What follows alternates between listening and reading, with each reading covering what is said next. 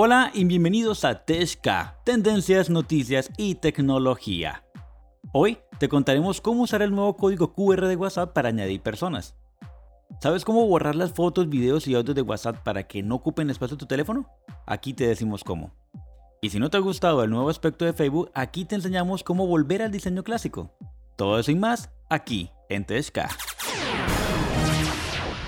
Bien, y antes de comenzar este podcast del día de hoy, quiero aclararles que hoy nos vamos a inclinar a más bien redes sociales y tips para hacer en ellas, ya que muchas personas me han pedido estas cosas. Así que vamos a comenzar por ahora con los usuarios de Android e iOS para enseñarles cómo pueden ya escanear el nuevo código QR de WhatsApp, el cual puede añadir personas ya automáticamente.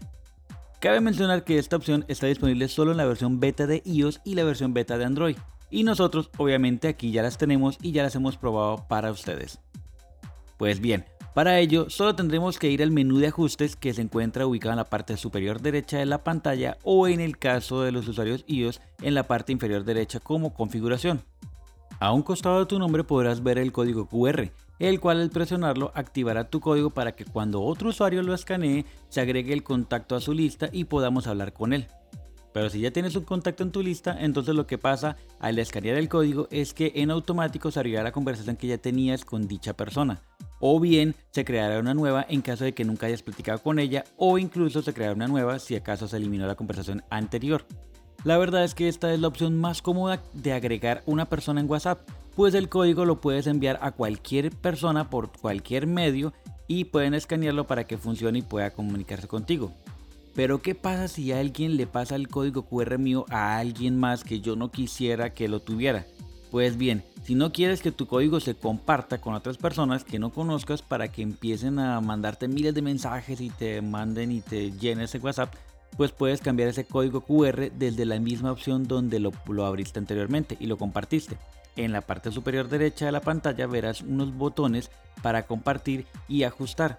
En esos oprimirás en los tres puntos seguidos verticales y aparecerá la opción de restablecer el código QR, por lo que se generará un código QR nuevo para esta cuenta de, WhatsApp y el cual puede crearse inmediatamente y lo puedes hacer varias y varias veces para que ya no tenga el mismo acceso. No es una opción infalible debido a que cualquier persona con tu número telefónico podría mandarte mensajes en la aplicación, ¿verdad?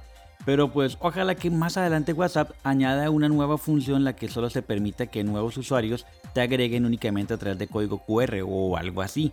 Pero de todas maneras vamos por muy buen camino WhatsApp.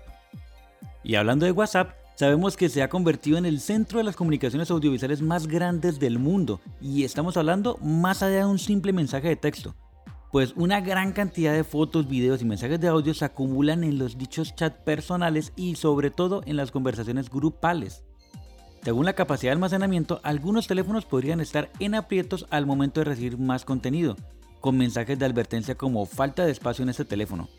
Pues para evitar este tipo de situaciones, WhatsApp permite gestionar el borrado masivo de videos, fotos y archivos de aquellos chats que no nos resultan relevantes pues bien, aquí le vamos a explicar paso a paso cómo liberar espacio de nuestro WhatsApp sin necesidad de borrar toda la conversación completa.